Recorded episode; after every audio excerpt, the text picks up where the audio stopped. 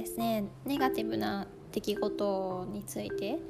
あのお話ししていきたいと思うんですけど前回ネガティブな出来事が起きてその感情を出してしまってもその後に拡大すればあのその影響はネガティブな影響は受けないっていうお話をさせていただいたんですがともう一つ大切なことをあの付け加えたくてであのネガティブな感情を味わった時例えば泣いてしまった時とか怒ってしまった後にその後にじゃあこの現状がどうなったらいいかなって考えることあの願ったり思ったりすることがあのすごく大切だなと思っていて。でそれが拡大のための要素になっていくと思っていて。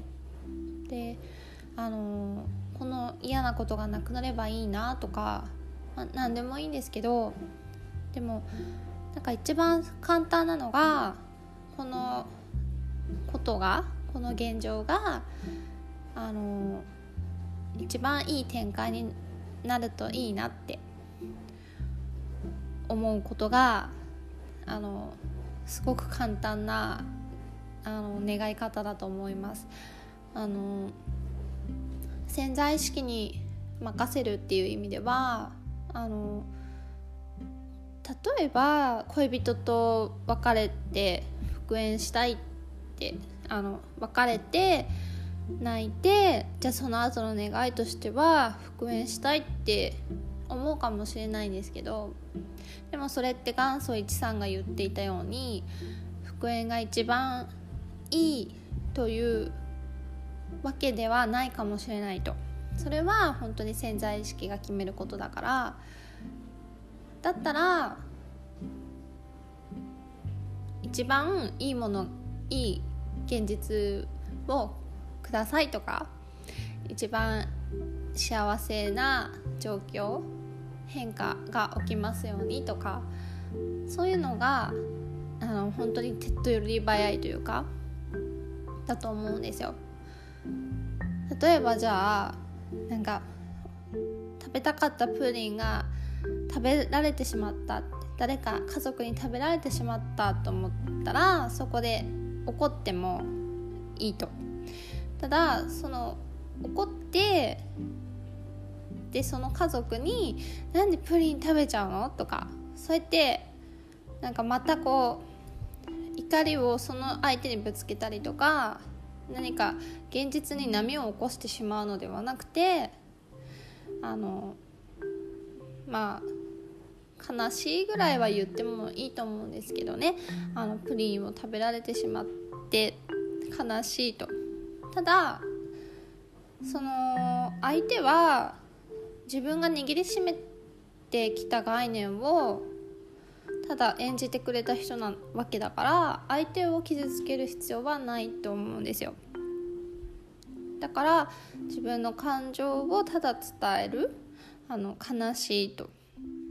それぐらいやるとしてもそれぐらいにとどめておいてじゃあその後何を願うかっていうとそのプリンがまた手元に来ますように。というよりはそれよりは一番いいものが自分に来ますようにとかって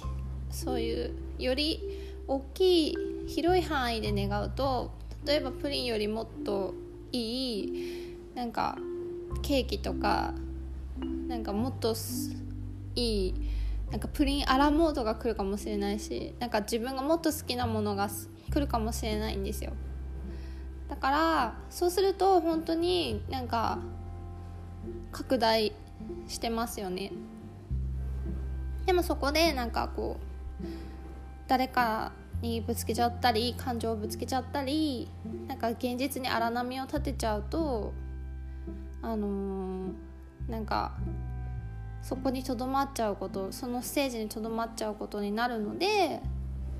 あのそこから拡大という意味ではあの私にあの一番いいものをくださいっていうふうに願うとよりいいと思います。そしたらもうそこのステージに上がったわけですよね。あの、そのプリンを取られたっていう過去は私に一番いいものをくださいって思わせてくれた現実としてあの終わると。それで役目は終わるわけなんですよ。そうやって日々日々というかもしネガティブが出てきた時は乗り越えていくと。いいんじゃないかなと思います。はい。ではちょっと前回の補足になりましたが今日もご清聴いただきありがとうございました。